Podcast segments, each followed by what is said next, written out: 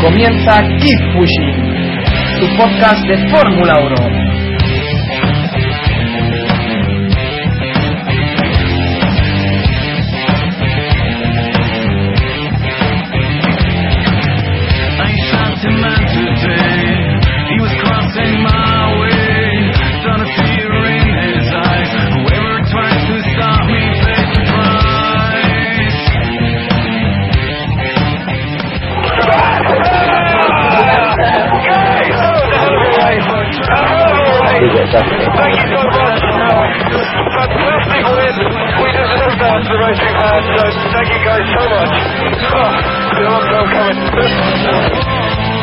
¡Hola, Rayo! ¿Has visto qué montaje?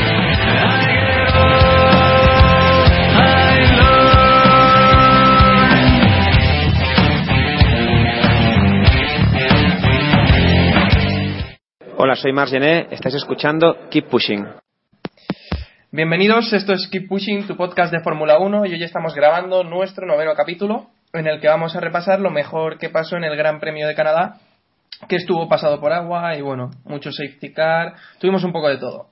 Hoy habíamos planificado un capítulo en el que habíamos invitado a Walt, Dani Guerra, eh, uno de mecánico de, de Lotus Renault, pero finalmente hemos tenido algún problema de tiempo, tampoco hemos podido contactar del todo con él y vamos a tener que pasar de esta colaboración. Igual más adelante tenemos, lo tenemos aquí, no, no sabemos, eh, pero bueno, ya os iremos informando. Tenemos a la tropa de, de siempre, ¿no? Al equipo, al equipo A, equipo Keep Pushing. Eh, bienvenido Jacobo Vidal de Funal Día, buenas noches. Hola, buenas noches a todos. David Sánchez, bueno, perdón, Wilfredo Vidal, que se me había olvidado, totalmente. se la debía a nuestra audiencia. Eh, David Sánchez de Sport You, buenas noches David. ¿Qué tal? Buenas noches a todos. Iván Illán de GP Actual, buenas noches. Hola, buenas noches, ¿cómo estáis? Hoy con un sonido estupendo porque graba desde el Mac. Y a Héctor. Gómez de F1 Revolution. Buenas noches Héctor. Hola, buenas noches a todos. Y bueno, vamos a empezar ya a comentar los mejores, los peores del Gran Premio de Canadá. Entre los mejores tenemos a Baton, que ganó la carrera después de adelantar a Vettel por un pequeño error del alemán. ¿Qué os pareció la carrera de, de Baton? Bueno, eh, lo tenemos ahí ya segundo en el Mundial. ¿Qué te pareció, Jacobo, la carrera que hizo el británico? Bueno, pues como siempre en este tipo de circunstancias de que llueve, que no llueve, que está la, la pista un poco rara y hay que andar jugando muy fino con la hilando muy fino con las estrategias, pues eh, Baton siempre siempre saca petróleo, ¿no? No no sé cómo, no sé si es él o su ingeniero, que, que cuál de los dos es el, es el crack, pero vamos, entre los dos hacen unas estrategias perfectas y y bueno, y después al, al final de la carrera espectacular eh, espectacular remontada, ¿no? Como decía, no sé, no sé si lo leí en Twitter o fue, no, fue un titular de algún de una noticia que no sé en qué medio, lo, lo siento por, por no mencionarlo, que decía que esta carrera ha sido Baton en la piel de Hamilton, ¿no? Por, por lo del En una la revista, agre- a lo mejor. la agresividad. Pues sí, a lo mejor sí. Te digo que, que es que no, sabes, no me acuerdo, pero ya, vamos, ya. que sí, que, que, que tal cual, o sea, que, Que era GP Actual, sí. pues sí, que, que el final, final fue espectacular, el final de la carrera espectacular y, y bueno, después hablaremos de, de Vettel. Sí, sí, después le daremos un poquito a Vettel. Eh, Iván, ¿tú qué opinas de la carrera de, del británico?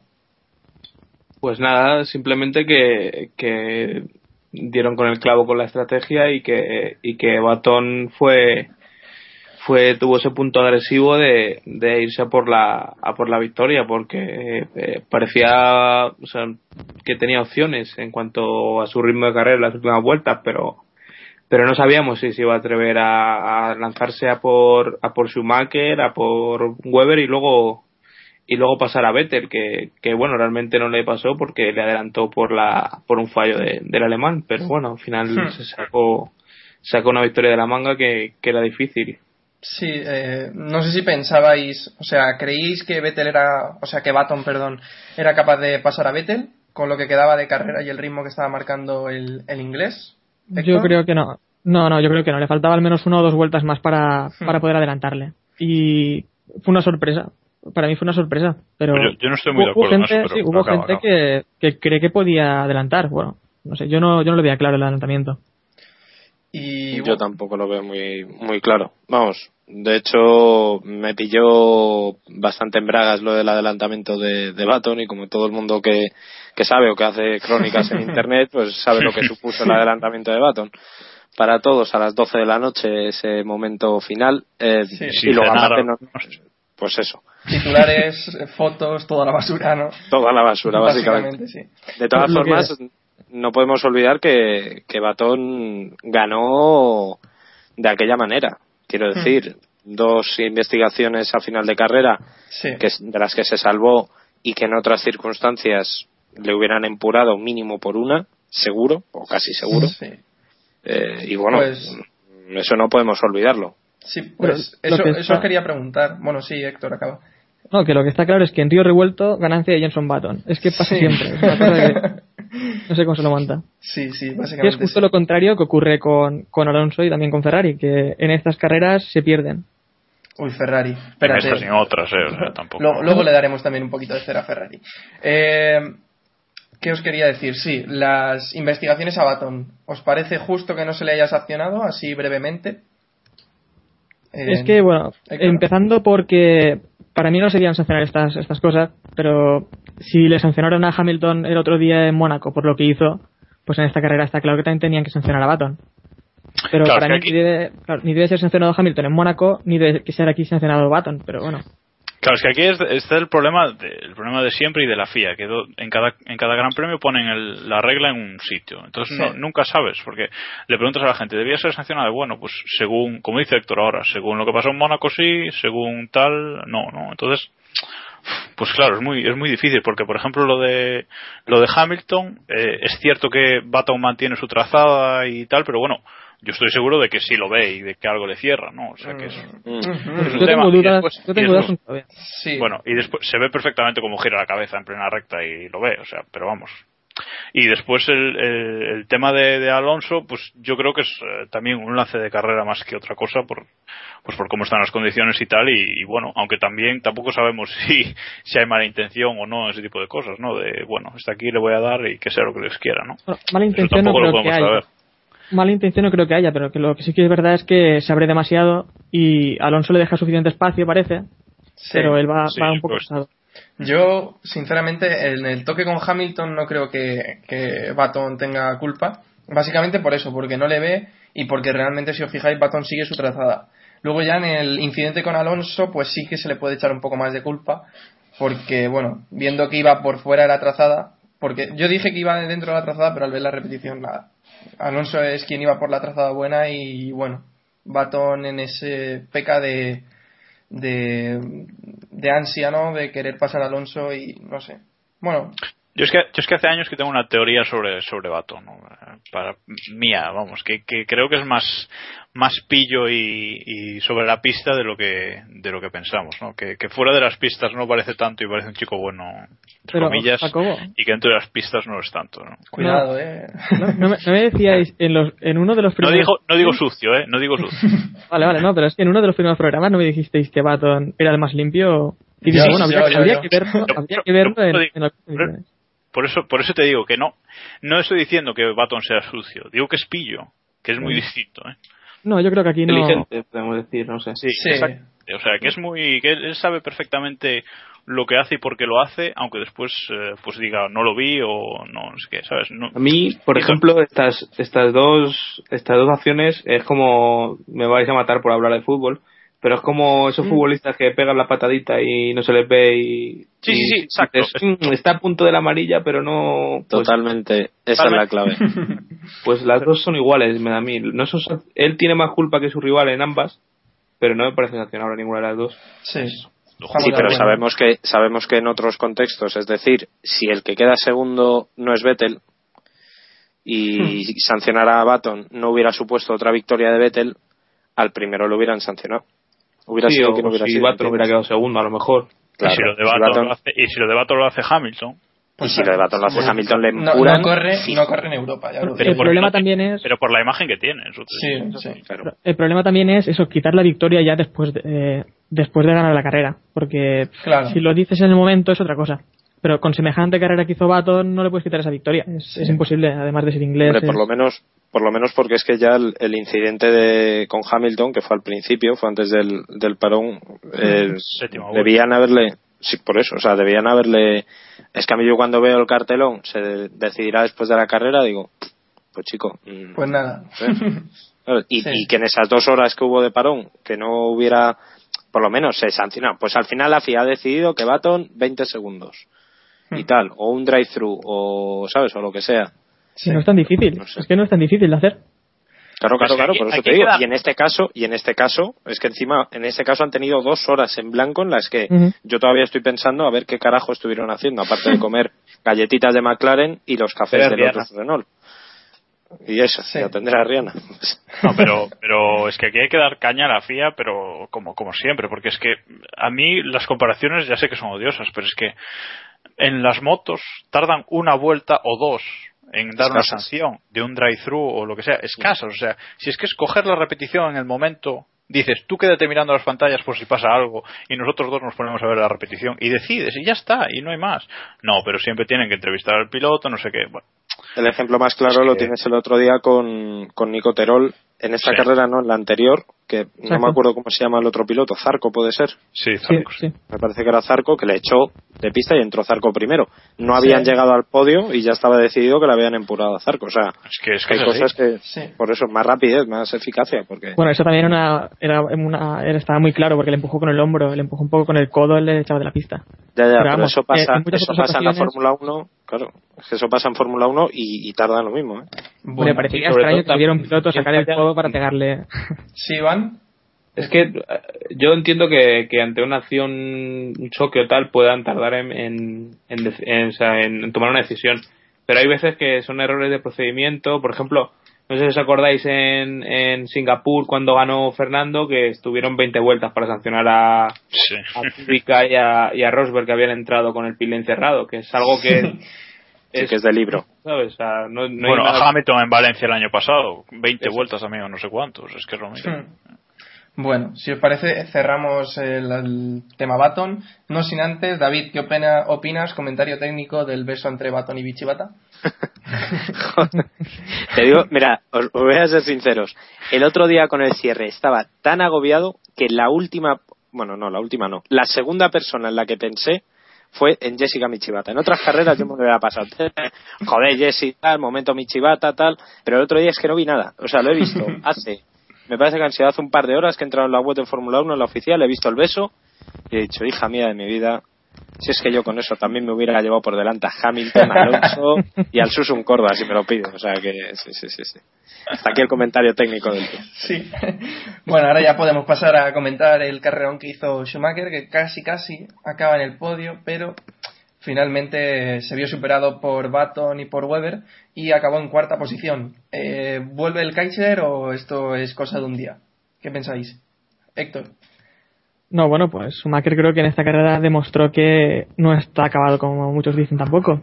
Y en carreras complicadas como esta, pues es donde estos pilotos con más experiencia sí que sacan un poco más. Hmm. Ahora mismo tiene los mismos puntos que Rosberg y no creo que tampoco mucho lo compartáis, pero yo creo que yo creo que en un Ferrari podría hacer más que más incluso. Porque Eso No, y en esta seguro. carrera- Bueno, pero Y en eso carrera tampoco- A ver, pero, pero estamos haciendo comparaciones o estupideces. O sea, que- El listón, el listón está abajo, eh, Héctor, o sea, no... no, pero bueno, Massa tampoco hizo una mala carrera, ¿eh? También hay que decir que Massa estuvo estuvo bien. Sí, Todo más o lo menos que suele hacer. Claro, claro. Y en las primeras en las primeras vueltas estuvo incluso presionando a Alonso, Sí. que creo que podría haber intentado adelantarle incluso. Sí, yo estaba viendo la carrera, ya que lo dices, sinceramente vi a Massa con miedo de no, no intentar pasar a Alonso. No quiso, no quiso intentarlo, yo creo, ¿eh? No sé quién puso en Twitter, creo que fuiste tú, David, lo de Es probable. Felipe is faster than you, ¿no? No, no, no, no lo puse yo, No, pero vamos, podría haberlo, Lo, podría, leí- lo haber- leí por ahí, o sea que... podría haberlo puesto, sí, sí, Bueno, sí, sí, sí. Otra cosa también a favor de Schumacher creo que es que no ha perdido su agresividad. Que ahora mismo diría que Hamilton y Schumacher son los pilotos más agresivos del, del mundial. Bueno, pero. Schumacher lo ha sido siempre, ¿eh? Sí, sí. De hecho, el otro día supone- tuve una pequeña Twitter bronca con uno que me dejó de seguir porque llamé cerdo a Schumacher y para mí Schumacher es un cerdo y lo será toda la vida. Por Pero, mucho David, que haya ganado siete, siete títulos, es, escuchaste- es que es así. Escuchaste, Lo por que ejemplo, otro día. Es, es el coche el otro día, ¿verdad? Porque si llega a haber seguido el, el clima ahí un poco un poco húmedo, podía haber subido al podio perfectamente. Yo Sí. creo que si- simplemente con que no hubiesen habilitado el DRS. Ya estaba. Yo creo que hubiese Probable. hecho podio sin el DRS. Por muy por mucho más lento que era su coche, que lo era evidentemente, pero eh, yo creo que no lo habrían conseguido adelantar ¿eh? sin el sin el DRS. Por- eh, por ejemplo, sí, sí, eh, sobre- que el otro día, por ejemplo, dijo Barrichello que Hamilton seguramente con los años iba calmando, iba, ¿no? Bueno, es lo que decía, y Schumacher no le ha pasado. ¿Le ocurrirá a Hamilton o tampoco? Yo creo que el problema de Schumacher es que se nota más apurado ahora y tiene que tirar más de asarte que, que lo que hacía antes. Sí.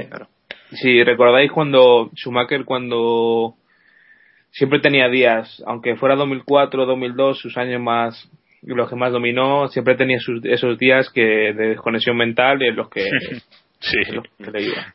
Se le iba. Sí. Bueno, No, yo quiero, yo quiero destacar, yo quiero destacar de, de Schumacher. Para mí una de las imágenes de la carrera el adelantamiento doble que le hace a Kobayashi y Massa, que estaban los dos pegándose el uno al otro y ni Sí. vieron lo que Cierto. tenía por detrás. Y Y llegó Schumacher, Michael. Sí, Sí, sí, sí. o sea, el más listo de la clase. Muy. Muy- parecido al de Massa hace unos años también aquí. Sí. En, la- en el mismo sitio también. no, no, no, no fue. No, no, no era el mismo. No, ¿no fue en la horquilla? Donde No, tuvo la chica. Ah, vale, vale. Pues entonces nada. Se me ha ido a mí la cabeza. Bueno, pues si parece, pasamos a Kobayashi, Bigotón Una, una Kobayashi. cosita, una cosita más de Schumacher. Vale, vale. Eh, tengo aquí un tuit guardado del 25 de enero en el que en el que en el que Iván dice Schumacher va a ganar a Rosberg este a- el año que viene. He dicho. Tiene los Ojo, mismos, eh. Y de momento ahí están. tiene los mismos puntos. Ojo. Bueno, bueno, pues ah, hay que... No recuerden lo de Mercedes y, y Williams. ya, ya, eso no, eso no. Esa es la segunda parte del tweet, ¿no? Bueno, pues eh, pasamos a Bigotón Kobayashi, ahora sí, sí que pasamos a él. Eh, David, no puedo preguntarle a otro cuando hablamos del japonés. ¿Qué te pareció su carrera? Yo lo de Kobayashi el otro día me lo pasé teta. Es que es que es muy es muy espectacular. Es ese punto de piloto, tiene esa agresividad justa. El otro día hizo un carrerón, se notó pues que tiene lo que tiene y que la carrera pues no no puede optar a más de lo que hizo. Hubo un momento que yo os digo en serio, le vi en el podio sí, y, y ver en el podio a Kobayashi hubiera sido caída de estadio absoluta. Hubo, Sí.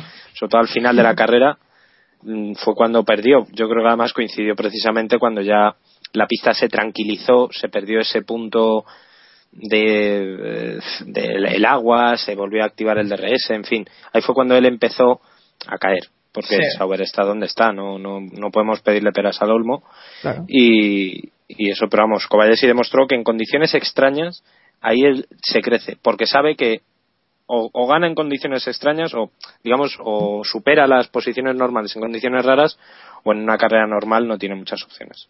sí. que Kobayashi cerraría. Es que Kobayashi cerraría. eh. Es que, ¿Os imagináis ese piloto en un, en un equipo en condiciones, en un gran equipo? Sería un espectáculo. tras- Lo que pasa es que hay que echarle, tras- hay que echarle huevos eh, a fichar un tío así. Sí. A decir. tampoco es, es agresivo, pero tampoco le sale tan mal. Tampoco tiene tantos accidentes. Como ni- dice David, yo lo vería cacharritos muchos días. ¿eh? A ver, es un tío muy rápido, es un tío muy consistente, es un tío que se crece en, en adversidades, en cambio hay otros pilotos que se hunden cuando la carrera no sale un pelín como ellos quieren, eh, Mm. se pierden y, y- y acaban muy mal o se ponen nerviosos o tal. Kobayashi en cambio, no, en las carreras que son raras son las que mejor lo ha hecho. Ejemplo, Corea del año pasado, bueno, lo de Corea del año pasado fue una cosa muy extraña, pero porque se volvió loco, directamente. Le vino el G en kamikaze y se volvió loco, pero este año lo ha hecho también. muy bien. El Gen Nakajima, ¿no? El Gen Nakajima, eso es. No, pero es un Pero- piloto agresivo, es un piloto agresivo, pero que también adelanta bastante bien y nunca, no suele tener problemas con otros pilotos. Bueno, Si no es Yuji Ide. eso dice el Suari, a ver qué le metió también ¿eh? en Japón. No sé si queréis añadir algo más a la carrera de Kobayashi.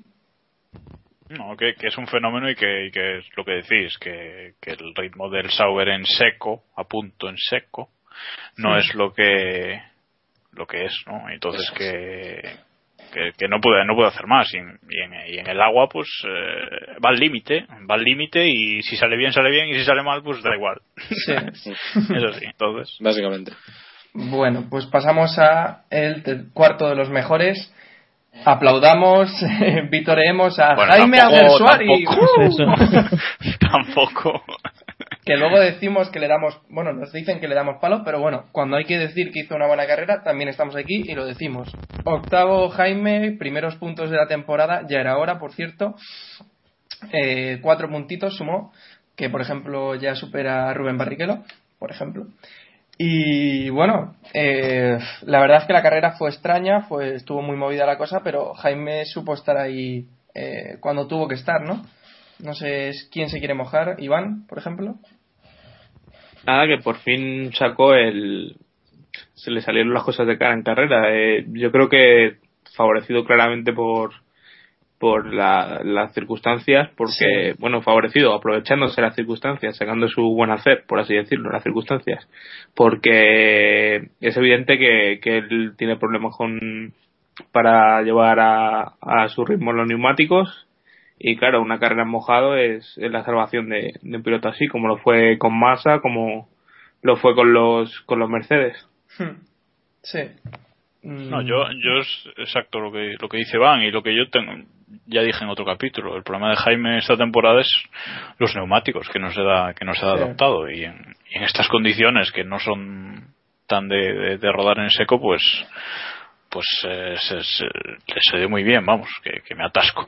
Y lo que, lo que sí que le critico a, a Jaime, por, por criticarle algo, que ya que estamos en la línea de, de siempre, aunque lo haya hecho bien, que ¿por qué se queja también después de la carrera? Es que no lo entiendo, tío.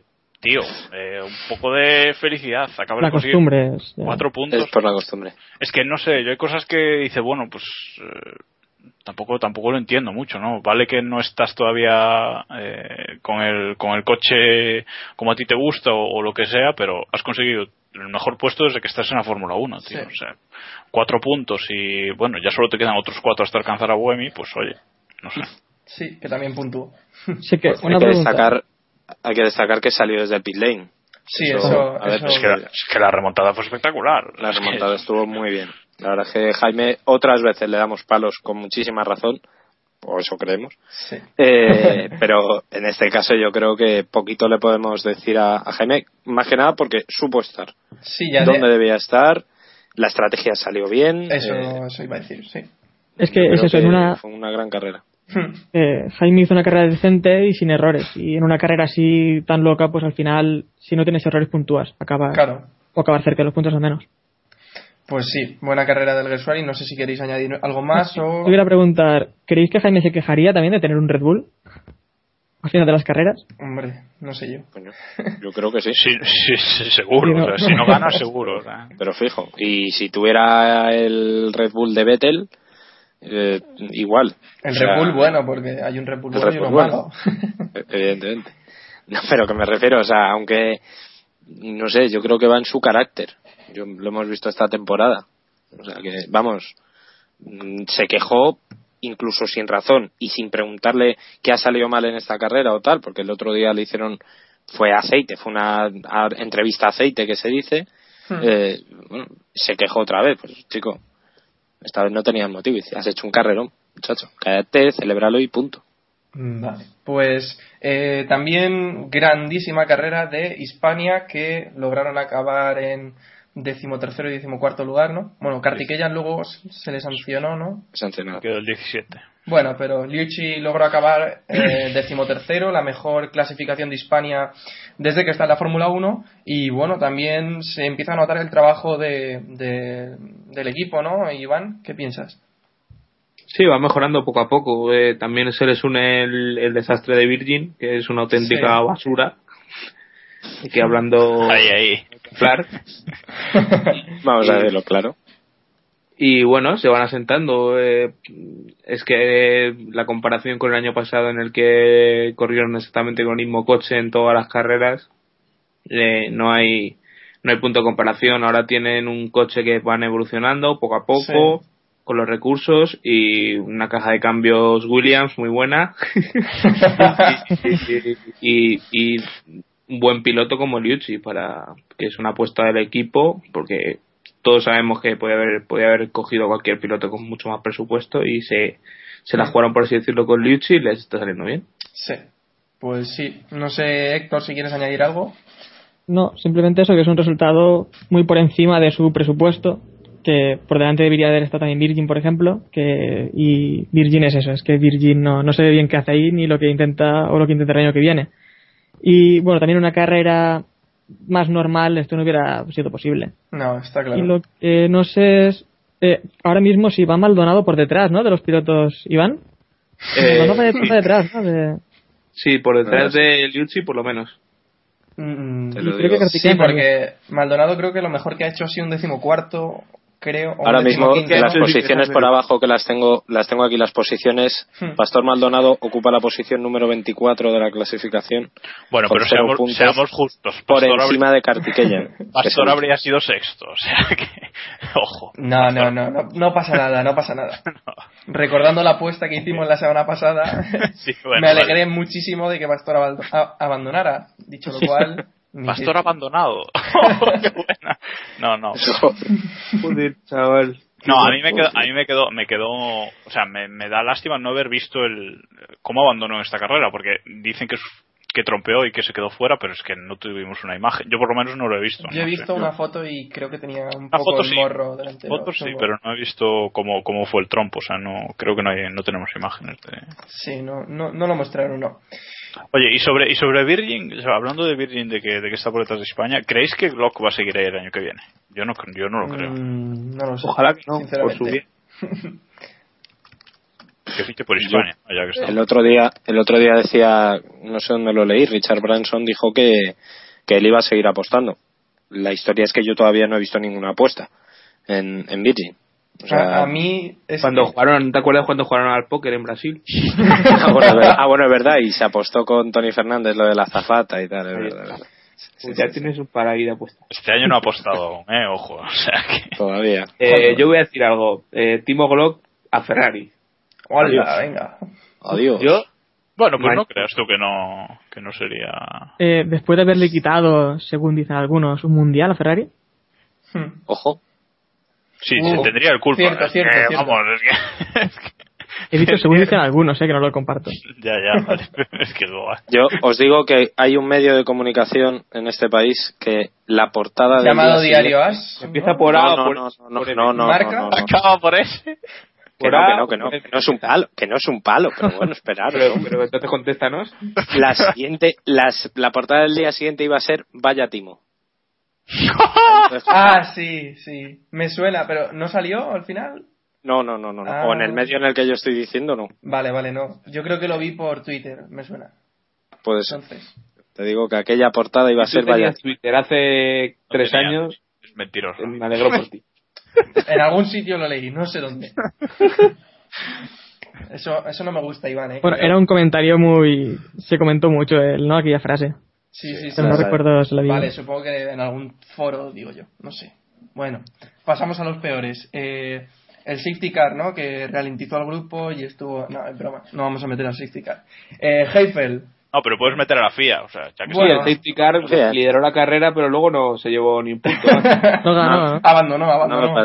está por detrás de Maldonado en esa clasificación. No, no, no, ha dado más vueltas que Maldonado casi. No, da igual, da igual. En No, cabeza pero- seguro. Daría unas ver. 20 vueltas, ¿no? Más o menos. No sé, pero aquí lo que podemos comentar es, es eso. O sea, ¿qué es eso de salir con safety car? Que ya lo hemos visto y ya no me sorprende tanto, pero después en la resalida, que se estaba secando la pista, que ya tenían que poner intermedios para, para seguir en, detrás de safety car, eso es, es que es de locos. Es que yo no lo entiendo, la verdad es que no, no lo entiendo. Y después va Trulli hoy y dice que la FIA lo hizo todo bien. Anda, y Trulli y de la Rosa.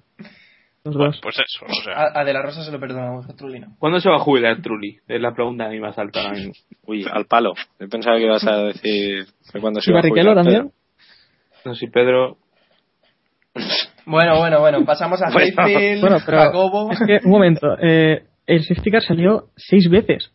Seis veces. Bueno, entre relanzar la carrera y tal, pero es una barbaridad. Y la pista ya vimos que en unas pocas vueltas se secaba. Entonces, ¿para qué queremos los neumáticos de, de extrema lluvia? Y, y Claro, luego, luego, sale Pirelli diciendo que, que, que los neumáticos de extrema lluvia funcionaron cojonudos. Sí, claro, no te jodes. ¿Ha sido de la carrera en la que más ha vivido de la historia? No. No. Y, No. y se ha corrido. Y después, 20, 30 años después, no, no hemos mejorado nada.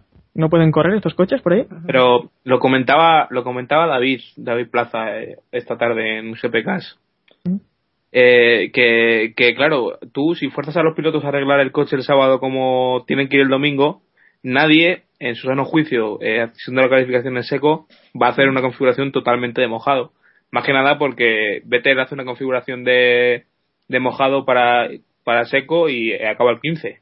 Entonces, con los coches regulados de, de seco, no aguantan esas condiciones. Pero sí, pero sí me parece, pero sí me parece muy bien. Pero aquí voy a rescatar una frase de Alguersuari que para algo que hace bien hay que tal, que dice, yo no entiendo, dijo después de la carrera, yo no entiendo lo del tanto safety car, porque si está mojado vas más lento y ya está. Y es que es así. O sea, Claro. me parece muy bien que hayas arreglado el coche para seco y que en carrera no te agarres y tengas que acabar el 15. Bueno, pues mala suerte. McLaren lo arregló de, McLaren lo arregló de mojado y ganó la carrera. O sea que, es lo que te quiero decir, que sí está muy bien ese planteamiento de mm, vamos a ayudar un poquito a los que a los que no arreglaron el coche de mojado para que no se para que no se hostien pero hombre eso es una apuesta de, es una apuesta del equipo no puedes ayudar a unos equipos y, y perjudicar a otros no Pero Es que- entonces, ¿cómo que no? ¿para qué queremos, para qué Bueno, queremos las ruedas?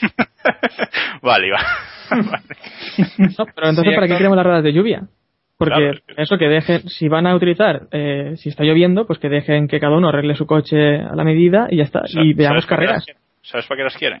para la salida detrás del safety car porque el reglamento Sí, sí. liga Pero Bueno, es que y- no, no tiene sentido esto. Bueno, por cerrar, si os parece el, el capítulo FIA, eh, también lo de las dos horas sin decirnos cuándo iba a reiniciarse la carrera, o al menos dar un poco de información, eh, también fue un poco cachondeo. Sí, que en Francia se Fue fueron. una En. Francia pues una película y ya está. Sí, sí, sí, también, también. Sí, porque Taxi, había- Taxi 2, creo, de hecho. la- Sí, sido- Exacto. en Malasia 2009 por lo menos cada 15 minutos nos tenían con tensión ahí de saber lo que iba a pasar ¿no? No, pero- tenso, pero- tenso, tenso por si, pero- claro, por si a Kimi se le caía el helado. claro, claro, eso iba a decir yo. Que- Y otra cosa Yo solo quiero recordar que, que nos quejamos de Francia, pero aquí en España se, se cortó una carrera en la que estaban compitiendo. Sí, compitiendo, bueno. Correcto. Bueno, Sí, eso sí es compitiendo, competir. compitiendo, eh, ojo, Bueno, estaban Hablamos- compitiendo. por el tercer puesto pero compitiendo ojo. una, una, y parece que hay gente que echa manos a la cabeza y tú, bueno, me callo. te- Sí. te- tengo yo Uy, un la- lapsus. Al palo. Venga, raja, raja, Iván. Eso, eso, Venga, tengo, raja. te- tengo un lapsus de memoria, Iván. ¿Nos Merece- puedes, no merece la pena. ¿Nos puedes recordar qué carrera fue? Por favor. Hablas de Indianápolis 2005 cuando Claro. la Fórmula 1 se retransmitía en un canal que tiene rima. sí Bueno, Ok, no, hace falta. claro. Yo la terminé viendo por la TV3. Pero otra cosa Suerte también, otro, sí, sí, no, ahora ya no lo puedo ver, porque ahora aquí en Valencia se han cortado, pero Sí. otra cosa también, eh, lo del el DRS, que, es- que lo activaron cuando querían, también vimos a Schumacher activándolo sin nadie delante. La FIA no está muy acertada tampoco en este tema. Pero el La FIA no DRS está afectada. Es la FIA, o sea. Es que el DRS, como no lo controlen un poco más, yo creo que se va a empezar un poquito a desmadrar la cosa, ¿eh? Porque eso que dices tú, Schumacher lo abrió sin tener a nadie delante, y eso que la FIA, antes de este Gran Premio justo, había aclarado que el que activase el, el DRS fuese por un fallo de piloto, fuese por un fallo del coche, como le pasó a Alonso, bueno, dicen que le pasó a Alonso en, Mm. en China, ta, ta, ta, que iba a ser igualmente sancionado. Pues no. es que, No, pero No también sé. se dijo que hasta que no llevaran los SLIC no se podía utilizar. Sí. Y lo vimos utilizar a todo el en mundo. condiciones de- en condiciones de agua no se debían utilizar. Era además una norma, yo creo que de las más claras que, que tiene el reglamento. Pero, Sí. en. Bueno, es la FIA, lo dejamos ahí. Eh, Heifel, ahora sí, empezamos con los peores. Eh, Jacobo, no puedo preguntar tampoco a otro. Si hablamos de Heifel, ¿qué te pareció la Bueno, yo- carrera que acabó Ah. abandonando? La carrera no estuvo mal. Lo que pasa es que el, de, el que da por detrás siempre paga. ¿no? O sea, ¿Mm? lo que, que- sí, sí. O sea, si el coche que va delante ¿Qué, frena, qué clases de ambientes man- te manejas tú? si el que, si el que va por delante, Con sutil Sí, se maneja. Bueno, sí, da igual. sí. Bueno, si el que va por delante frena, tú también tienes que frenar y ya está. Y, y no voy a decir nada más. O sea, que, que me parece muy bien que vayas pegadito al coche de delante para adelantarlo, pero mantén la distancia de seguridad o. Sí, o- pero es o que algo. no, no frenó, o sea, es que se lo comió directamente. ¿Eh? es que. DGT. DGT, sí, sí. No, no, no. Es que no. Mal, o sea, muy mal porque porque no no, no sé qué, qué estaba pensando. O sea, salió de la curva, el otro frena, el otro llega sin frenar a la curva y dice, te paso aquí por fuera. Pues no sé por dónde lo iba a pasar. Y después, claro, pues se quedó sin alerón. Muy curioso que se le cayese el alerón, también hay que decirlo. Que se le desprendiese el alerón Sí. como 20 metros más tarde o 100 metros más tarde. Y nada, y final de la carrera. Impresionante cómo manejó el tío para no tragarse ningún. de neumáticos. Sí, sí. Bueno, Bueno, es un piloto también que tapona muy bien, pero que adelantar tampoco es que tenga mucha mucha calidad, ¿eh? sí, ¿A, la- qui- a quién adelantaba? ¿A Kobayashi, no? O- sí. No, bueno, adelantar, adelantar, no iba a adelantar, no sé qué No, hacía. pero- pero- Sí, bueno, ¿a quién iba? ¿A Sí, quién sí, se- era, era Kobayashi, sí. ¿a quién quería llevarse por delante? Sí. Básicamente. Eh, pues no sé si queréis comentar algo más o seguimos. Vamos, eh, aquí cada uno tenéis un piloto asignado. Venga, vamos a hablar de Rosberg. Pues aquí le abrimos el micrófono a Iván. Iván, tírale a Rosberg, anda. Habéis cimentado ahí una imagen ahí de enemigo Sí, sí. de. No, de no, no. Yo recuerdo ¿Por qué- por qué haberle será? leído a cierta persona en Twitter decir que Rosberg es un piloto mediocre. No, no sé. No, eh, No, no, no, no, la palabra es vendemotos. Da igual. Buen piloto del top 10, pero ya. ¿Sí? Bueno, bueno. Y, y bueno, hablando de, De la hablando carrera, sí. de, de- Canadá, pues simplemente que, que estuvo por detrás de, de Shumi todo el fin de semana ¿Mm? y que evidenció un poco también el- los problemas de Mercedes, que en cuanto se secó, pues eran eran inconducibles y les pasaban con, como aviones. Sí. Y bueno, sí, eh, este fin de semana sí que tuvimos a Rosberg por detrás de Schumi. Al final Schumi estuvo cerca del podio y Rosberg acabó en undécima posición, fuera de los puntos, teniendo los puntos a pilotos como Buemi o, o, por ejemplo Barrichello con un coche muy inferior. Ojo, ojo, porque Rosberg también hizo un Hayfield. ¿eh? Ojo. Al final, hacia el Eh, final. Se- también se quedó sin alerón y acabó la carrera sin alerón. ¿eh? Pues sea, sinceramente no me acuerdo de la imagen esta. No me acuerdo. sí, además, No además él, ha reconocido que ha sido con Kobayashi y que lo, se lo tocó él. Fue culpa suya totalmente. Yo creo que es prácticamente igual lo que debe haber pasado. Es igual, sí. Hmm. Pues sí. Y bueno, el último que hemos metido a los peor, en los peores, porque bueno, lleva dos grandes premios bastante negros. Hamilton. Eh, Héctor. ¿Cómo Has dicho, has dicho, espera, espera, has dicho que he llevado grandes premios bastante negros. Y lo ha dicho sin pensar. No, sí, sí, sí, lo mejor es que Eres, eres muy grande, Samu, lo he dicho muy sin grande. pensar, la verdad. No, sí. Eh, Ya, ya, esas son las Samuel, mejores. Samuel siempre hace lo mismo, ¿eh? Nos vamos a la porra. Bueno, Héctor, que nos... A Bruno, ¿no? Que le dieron por detrás un día. Eh, no, que. Hamilton tampoco es que fuera culpa suya lo que, lo que ocurrió. Arriesgó demasiado Sí. también, como, como siempre, ¿no? Y, y falló. Hmm. Eh, por lo que sí que creo que le deberían de sancionar es por lo que hizo luego, porque estaba en la escapatoria y volvió a la pista con el coche medio destrozado, se metió dentro de la trazada y podría haber sido un peligro. Bueno, Sí. fue un peligro, podría haber ocurrido algo. Causó luego un safety car también, por meterse otra vez en la, Mm. en la trazada. Sí, Y eso para mí sí que debería ser sancionable. Y después además se quejó de que, de que el equipo le había dicho que se había roto la, la suspensión y él quería seguir, quería continuar. Pues Es sí. lo de Sí, siempre. yo estoy de acuerdo con, de- esto que comenta Héctor de, de que me parece mucho más sancionable este tipo de cosas que cuando sancionan por llegar tarde a una rueda de prensa y ese tipo de tontunas. Es que eso, la verdad que... Sí, David. De, de todas formas, no, yo decía que, a ver, eh, Hamilton está un poquito, un pelín desquiciado. Un pelín, ¿eh? Lleva dos carreras, sobre todo es Sí. más la anterior que esta, pero está un pelín desquiciado. O sea, está Mm. la de hoy, o sea, la de Canadá. A ver, es lo de siempre. Baton le enseña un pelín el hueco y el otro, que no hace falta que le tientes mucho para que entre, entró a saco. Hmm. A saco. Como si no hu- hubiera nadie.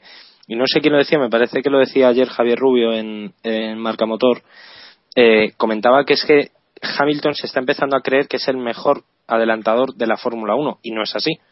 O sí, pero no puede, em, digamos, hacer, eh, pro- no puede provocar miedo en el resto de sus rivales para que le dejen adelantar, ¿no? El otro día Baton, mm, yo creo que no le vio, sinceramente yo creo que no le vio, porque en condiciones de lluvia, etcétera, aunque lo, lo intuía, pero no le llegó a ver, eh, y Hamilton se tiró a muerte pensando que, que le iba a dejar. A lo mejor si Hamilton en vez de tirarse por fuera se hubiera tirado por dentro, le hubiera pasado. Y a lo mejor el que hubiera abandonado era Baton, quién sabe, Fórmula 1 ficción. Pero, pero yo creo que, que lo que está. Hamilton lleva un par de carreras muy, muy nervioso. Vamos a ver ahora en, en Valencia, pero. Sí. No sé. Necesita un menudo, podio. pues menu- menudo circuito viene para que se calme. Sí, Yo- yo sí, tengo- por eso, por eso. Yo tengo una teoría de las razones y las comento luego. Vale, pues eh, si os parece pasamos a repasar las clasificaciones del Mundial o Héctor das tu razón o la No, metemos no, no, no, después? en el, no, en el tema de después, en el tema de que hablaremos después. de Vale, 2000. vale, vale, vale. Pues entonces las damos luego. En pilotos, Sebastián Vettel sigue como líder con 161 puntos, 60 puntos de ventaja con el que va a ser campeón del mundo Jenson Button. Ahí lo dejo. Bueno. Eh. Tercero es Mark Webber con 94 puntos. Cuarto Lewis Hamilton con 85. Quinto Fernando Alonso con 69. Y por dar el dato, Felipe Massa es sexto con 32. Con más de la mitad de, puntos de. menos de la mitad de puntos que Fernando Alonso. Y bueno, en constructores tenemos a Red Bull líder también con 255 puntos. Segundo McLaren 186. Tercero Ferrari 101 y cuarto pues Lotus Renault con 60. Está un poquito más apretada la cosa a partir del cuarto puesto, pero pero bueno, eh, en cabeza Red Bull como siempre y Vettel como como desde la primera carrera. Si os parece, pasamos Un momento, a la... Vettel, Vettel tiene a 25 puntos a, a McLaren, ¿no? Eh, Solo 25 puntos. a- Red Bull Sí, sí. Ah, sí, no, no, sí, Vettel, sí. Vettel. Cierto, cierto. Vettel, está ya. a, ve- a 25 puntos de coger a McLaren. Sí, sí, lo tiene a tiro ahí. Es verdad. Qué. Ah, vale, vale, vale. No pillaba, vale. Sí, sí, sí, vale. A destacar yo, si queréis, no sé si, no, no sé si lo podemos destacar. Eh, Alonso está a, eh, si no me fallan las cuentas, 92, pun- Sí. 92 puntos. 92. Si alguien todavía espera o quiere seguir pensando que Alonso tiene posibilidades de ser campeón, lo Sí. Ojo que solo son ganar dicho él. cuatro carreras, ¿eh? Y Claro. que Vettel no puntúe. Vale, vale. No, Y lo ha solo él, ¿no? Que matemáticamente. Bueno, ahora van a, Claro, van a ir a la. matemáticamente, ¿no? ma- matemáticamente no sé, no he hecho la cuenta, igual Massa también puede ser campeón del mundo. No lo tengo claro. Matemáticamente, igual Pastor Maldonado puede ser campeón. Joder, Sí, a ver, Pastor. como dice, como dice, como dice Héctor, aquí cuántos puntos da Lourdes, o sea que por hacer un Las paremo, mejoras en Ferrari van a llegar. Sí, no, no sé si en forma de manto santo o no sé qué, pero Bueno, bueno. es que. Seguimos con el, el mundialito. Eh, no sé quién quiere empezar. David, ¿nos das tus puntos, por favor? Me has pillado en bragas. Eh, sí, a, a pues no sé. Polero. No, a ver, pues mira, los tres puntos se los voy a dar a, a Jenson, Baton, porque... Mediocre. ver, ¿Cómo que mediocre? nada, nada, Eso nada, decía. paso. Hace dos años. Bueno, vale, sí, joder, soy un converso. Yo admití, yo dije, y lo voy a decir públicamente, a una semana del que comenzara el Mundial de 2009, en la redacción de Sports yo dije, Jenson Button no va a ganar nada. Todavía hoy, todavía hoy en la redacción me siguen puteando, hablando mal y pronto, eh, por aquella frase. Dicho lo cual, dicho lo cual, los tres puntos de, este, de esta carrera se los doy a Jenson Button, porque hizo un carrerón, pese a todo, pese a que casi le sancionan, pese a que se mm, chocara con Alonso y entonces ya parece que es el mayor mal del universo. Sí. Eh, hizo una gran carrera. Los dos puntos se los voy a dar a Jaime, porque igual que le hemos dado palos otras veces, esta vez se ha ganado estar entre los, entre los mejores. Sí. Y, y, y el punto, el punto, el punto, pues se lo voy a dar a Schumacher, porque nos hizo disfrutar, porque fue el Schumacher bueno, el que ha ganado siete veces el Mundial, y en fin, nos hizo Vale. disfrutar, Schumacher muchísimo. Pues brevemente, si os parece, seguimos, Iván. Eh, brevemente, eh, tres puntos a Baton, eh, dos Schumacher y uno Liucci, por reivindicar un poquito ahí ese trabajo de los, de los pilotos de equipos pequeños. Vale, eh, Jacobo, por favor. Bueno, pues yo antes de nada, ya que está, ya que estamos de confesiones, yo voy a decir que pensaba como David y a finales de 2008 le dije a un amigo que Jenson Button era el nuevo Nick Hayfield por lo de Bueno, muchas bueno. carreras Uh. sin ganar. Vale, entonces ahora también también dicho lo cual, eh, le doy tres puntos a Michael Schumacher por el carrerón y los adelantamientos, y los adelantamientos que hizo, dos a Jenson Button por eh, la parte final de carrera y uno a, a Kamui por estar ahí en esa segunda posición ilusionante. Mm, Vale. Eh, Héctor, me faltas tú. Eh, bueno, tres puntos a Baton, por, más que nada por la remontada y porque en estas carreras siempre pues saca un poco más que los, de- que los otros. Dos puntos a Kobayashi porque es por espectáculo y disfruté mucho viéndolo ahí luchando. Y un punto a Schumacher también por lo que decía David, que ese ha sido Schumacher bueno y a ver si, si sigue así y le demos unos cuantos años más por aquí. Vale. Siempre que pueda aportar algo. Estoy yo aquí haciendo un- haciéndome un pequeño lío con los puntos. Bueno, pues yo, al igual que, em, casi igual que, que David, le he dado tres puntos a Baton, dos a Shumi y uno al Gersuari, porque todo no van a ser palos. Y eh, seguimos con las noticias más interesantes, más importantes de esta semana de la Fórmula 1. Empezando con el fugaz retorno de Pedro Martínez de la Rosa. Eh, me acordé este fin de semana del tweet que hice cuando. Bueno, sí, esta, esta semana hice un tweet diciendo que Pedro tenía que correr lo que fuera, aunque fuera en carreras de turismos o fuera lo que fuera, vamos. Y, y nada, ahí lo tuvimos. ¿Qué, ¿Qué os pareció que volviera? Bueno, ha habido un poco de movida con, con Esteban Gutiérrez, que ha dicho que, que no le han preguntado si quería subirse, y bueno, no sé quién quiere mojarse en el tema. Gutiérrez tenía licencia. Sí, se, se Sí. supone que sí.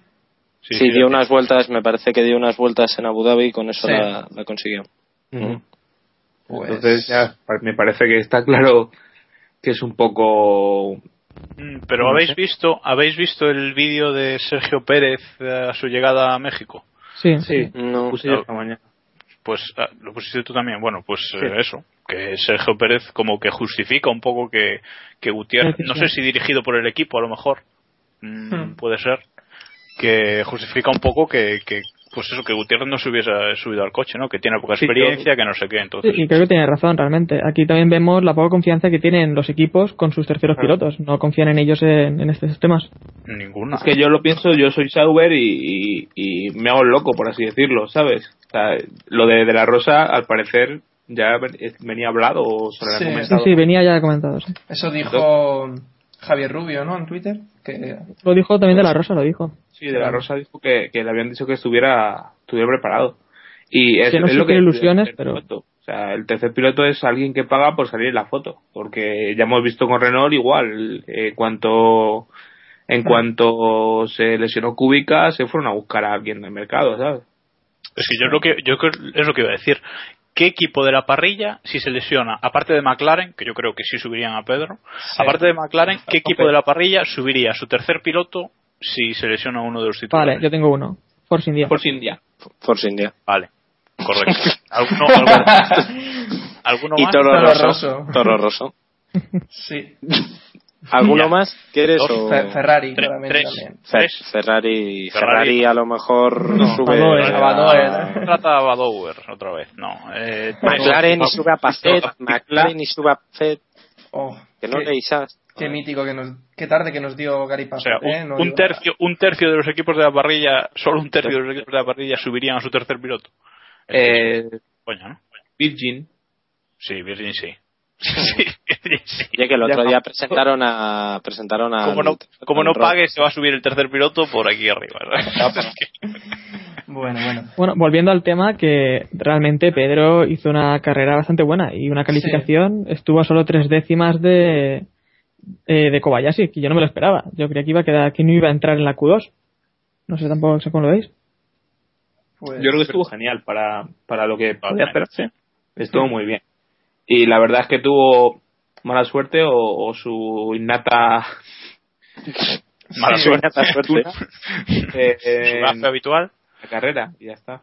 Y bueno, pero estuvo muy bien, estuvo cerca de los puntos, muy rápido, muy constante y, y ya está. Y el año que viene a ver si le vemos el Le Mans con el McLaren. Sí, Sí, yo, porque en la Fórmula 1, ¿no? yo- A colación, a colación de eso, eh, Iván, le hemos preguntado esta mañana a Margené en el Calderón que, que, bueno, le hemos preguntado, no, le he preguntado a Margené en el Calderón que qué le diría a Pedro, ¿no? Que él es el ejemplo de un piloto probador que lo que compagina ser probador de Ferrari, llevar el logo de Ferrari con otra competición de verdad, no dedicarse a jugar a la Play. Y, y él mismo, y Margené dice, y me lo ha confesado, que, también es verdad pero que me refiero me refiero que Margene me ha, me ha confesado que él con Pedro lo ha hablado muchas veces ¿eh? Que le ha dicho Pedro ¿por qué no te dedicas a los esporturismos a, a la DTM a, tienes mil competiciones que sí son compatibles es decir las 24 horas quizá no porque no hay Audi y McLaren Mercedes evidentemente no se pueden compaginar pero a lo mejor sí se podría compaginar con la DTM Hmm. eh, a lo mejor Pedro, yo soy de los que opina que Pedro se equivoca clarísimamente quedándose en la Fórmula 1, a- agarrándose si- con uñas y dientes a, a nada, porque al final se agarra a nada. ¿Creéis Se que esto le va a dar- agarra a tal, pero ¿Creéis que esto le va a dar razones? Vamos, yo lo pienso así. ¿Creéis que esto le va a dar razones para, para continuar aferrándose a Esto. ese sueño? Es que es eso. Yo eh, creo que yo esto, siempre- le- esto le va a dar dos años más. De lo que tenía pensado él ya, dos años más. Es que yo Pero siempre que le veo... pero, pero haciendo qué? Es que es, es que es de coña. nada. Es que es su, su mentalidad. Él quiere, solo quiere estar en la Fórmula 1 y Sí, ya sí. está. Nos pongamos como nos pongamos. Y eso, Pero es que lo que hemos dicho antes, eh, ¿qué piloto creéis ahora mismo no que utilizaría un equipo como tercer piloto? Pues Pedro está ahí y si un equipo tiene algún problema van a ir a por él. Yo siempre pienso que esta carrera, esta ahora mismo, es la última carrera de Pedro. Pero ¿alguien puede pensar que sí que es la última? ¿En serio? Porque es que lo pienso en todas En las Fórmula carreras uno, de Pedro. En Fórmula eso. 1 yo creo que sí. En es que el caso, 1 de, el caso de el caso de Sergio es muy raro. Muy, o sea, muy raro. A ver, entendedme, es extraño que un piloto de la parrilla actual de Fórmula 1 se pierda una carrera. Es No, y muy da la de que es el antiguo equipo Sí. de Pedro, que... Claro, etcétera. O sea, se juntaron muchas coincidencias. Yo creo que Pedro no vuelve a competir en, Claro, en aquí- Fórmula 1. No, aquí lo, aquí lo único, aquí lo extraño es que Pedro haya vuelto a competir con un equipo que le echó el año pasado sin enterándose por la prensa prácticamente él. O sea, eso es lo que a mí más, más me extraña, pero bueno. Bueno, Es, yo... Pe- es Pedro y quiere correr. Igual otro dice, no, me echaste el año pasado, no corro, te vas a joder. sí, pero como No, yo creo que nadie a eso. bueno, Pero ya de- viste depende, también la- depende. No sé. También la cara de felicidad con la que iba a, a por el, a por el monoplaza, que se nota que, que solo quiere estar aquí. Es algo que a lo mejor no, no entendemos. Sí, sí, es algo que a lo mejor nosotros no entendemos, pero no sé, es, es un poco extraño. Yo comparto también la opinión un poco de, de Mark, de que debería probar en otras cosas y estar ahí tal vez también tiene algún sitio algún día en pues eso si se lesiona a Baton pues eh, McLaren va a confiar en él No, McLaren va a confiar en Buffett. Y esto es así. No, que es abusar. Bueno. Yo, sinceramente, por ir cerrando el tema, eh, la verdad es que me alegré muchísimo de- por Pedro porque, bueno, es un crack en todos los sentidos y es que se, se le nota. No sé si habéis visto las fotos yendo hacia. Que sí, que sí, sí. Con su y es hija muy merecido. y tal. Sí, sí, sí, sí, sí. Y bueno, sinceramente me alegré muchísimo por él porque es eso. Te, te desprende un buen rollo y, y, y una cercanía que no, que no desprende al- casi ningún piloto. eh. y al trato es un sol. O sea, Sí, es un no, tío, sí, no es majo de, de pelotas. O sea, es un tío que no tiene esa barrera que muchos deportistas tienen de, no, yo soy deportista, tú eres basura, prácticamente. Este, este hombre no, o sea, yo me acuerdo hace dos años en el Jarama, coincidí con él, me dio una vuelta y él, o sea, a mí me sorprendió mucho que él se tiró al suelo con el mono puesto a mirar a ver qué le había pasado al coche. Eso, un deportista de élite a día de hoy no lo hace, porque tiene a 500 personas a su alrededor que lo hacen por él y lo hacen gustosos. Pedro es un tío que, que lo vive, es un tío muy humilde y por eso me da mucha rabia que se aferre sistemáticamente a la Fórmula 1 y que nos estemos perdiendo a un piloto que muy Hmm. posiblemente podría hacerlo muy bien en otras categorías. Pero Y, y no sé si. Yo tengo una imagen de Pedro de. Bueno, en un previo de la sexta, llegando al circuito de Cataluña, que, bueno, había unos cuantos aficionados en la puerta y él pilló, paró el coche y se puso a hacer fotos con todos los, los aficionados que había. Y le decía el reportero de la sexta, ¿pero por qué te paras tal? Dice, porque a ellos les gusta más la Fórmula 1 que a mí. Dice, que cómo no me voy a parar, no me voy a parar y, y me voy a hacer fotos con ellos. lo dudo eh, que les guste más la Fórmula 1 que a él Bueno, pero bueno, es, es algo que le honra de verdad. sí. Y seguimos. Eh, bueno, la prohibición de la ignición retardada de los difusores soplados a partir de Silverstone eh, va a perjudicar tanto a, Ma- a- a Red Bull perdón, como, como se dice o, o es una vaca la infame todo esto? Pues Bueno, yo, cre- yo creo yo que- creía que no. Pero que esté protestando ahora tanto Red Bull, igual, no sé, Héctor, ¿qué, qué piensas tú? No, no, yo iba a decir que, bueno, que va- van a perder algo, pero tampoco van a pasar a ser el último equipo. Eh, Red Bull tiene muchas, Hombre, muchas no. cosas y en No, muchas hombre. cosas está mejor que los Yo demás. creo que, que lo ha dicho Horner hoy, que a partir de Silverstone tenemos un campeonato nuevo. Dominical, lo he dicho. Sí, Ah, bueno, si lo ha dicho Dominicana. No, el que es, No, Horner, lleva es, razón. es Horner el que ha protestado y dijo que había que ver esto por qué se va a prohibir y por qué no. Pero- más, más, Silverstone más puede ser, un, puede ser un espejismo porque ahí Red Bull va, va a arrasar. Un espejismo me, re- me refiero a para evaluar esta, este nuevo cambio en la normativa. Hmm. Pero creo que, que sí que le va a dar un- una vuelta una vuelta de tuerca al mundial y que va a haber coches que salgan perjudicados y beneficiados. Y se supone que Red Bull debería ser lo que más que más perjudicado saliera. yo Claro, eh, pero en Silverstone igual, si igual sin esto, solo les saca un segundo en clasificación y con, con, con esto les habría sacado dos, ¿no? Seguramente. primero el, comentario en cachondeo y es que Dominicali ha dicho que empezará un nuevo mundial porque ya habrá tenido tiempo de ir al- a, Lourdes entonces ahí empieza el nuevo mundial y por otra parte es que mm, yo creo que ahora llegamos a un circuito que va a ser Red Bull claramente como en Valencia o sea con os- bueno con escapes porque sí que seguirán pero vamos yo en Valencia les veo doblete fácilmente No estoy de acuerdo, ¿eh? yo creo que el único que beneficia a Red Bull es el último sector, pero en los demás más o menos pueden hacer también algo Ferrari y McLaren. Pues, Son muy bueno. de velocidad los otros dos sectores, ¿eh? O sea, y Red Bull no destaca por la Sí, velocidad. pero curvas rápidas también. O sea, lo que viene es. Las rectas de Valencia básicamente son curvas rápidas. Casi. La zona del puerto y total son curvas rápidas. Sí, pero es más recta que... Mm. Yo estoy con Héctor, ¿eh? Yo creo que no que no les beneficia tanto. Bueno, en el Y próximo también- capítulo haremos la porra. A ver. Sí. También lo que ha dicho Renault es que, bueno, el sistema a ellos les sirve para enfriar las válvulas, han dicho, ¿no? Que si no tendrían problemas y si rompieran los motores. Hmm. Pero también es para, bueno, buscan todos eso excusa, pero la FIA no, no se le cree nada. Sí. Y bueno, si os parece por ir acortando, vamos tratando el otro tema. Hamilton a Red Bull en 2013. No sé si queréis decir algo. Yo todavía no me creo muchas cosas de estas. No sé, vosotros. Yo pago mucho, ¿eh? Por ver eso. Yo, yo creo que sí existió esa reunión, ¿eh? Hombre. me lo creo, me lo creo porque por de dónde viene Sí, sí. y me lo creo porque Hamilton está, pues a lo mejor está pensando ya en que, aunque yo me cuesta mucho verle fuera de, de McLaren, sí. pero a lo mejor también está pensando en, en decir, bueno, ¿y si pruebo? ¿Sabes? Esto no significa que se vaya a ir. O sea, Sí. pero que esa reunión de 15-20 minutos existió, yo sí me la creo.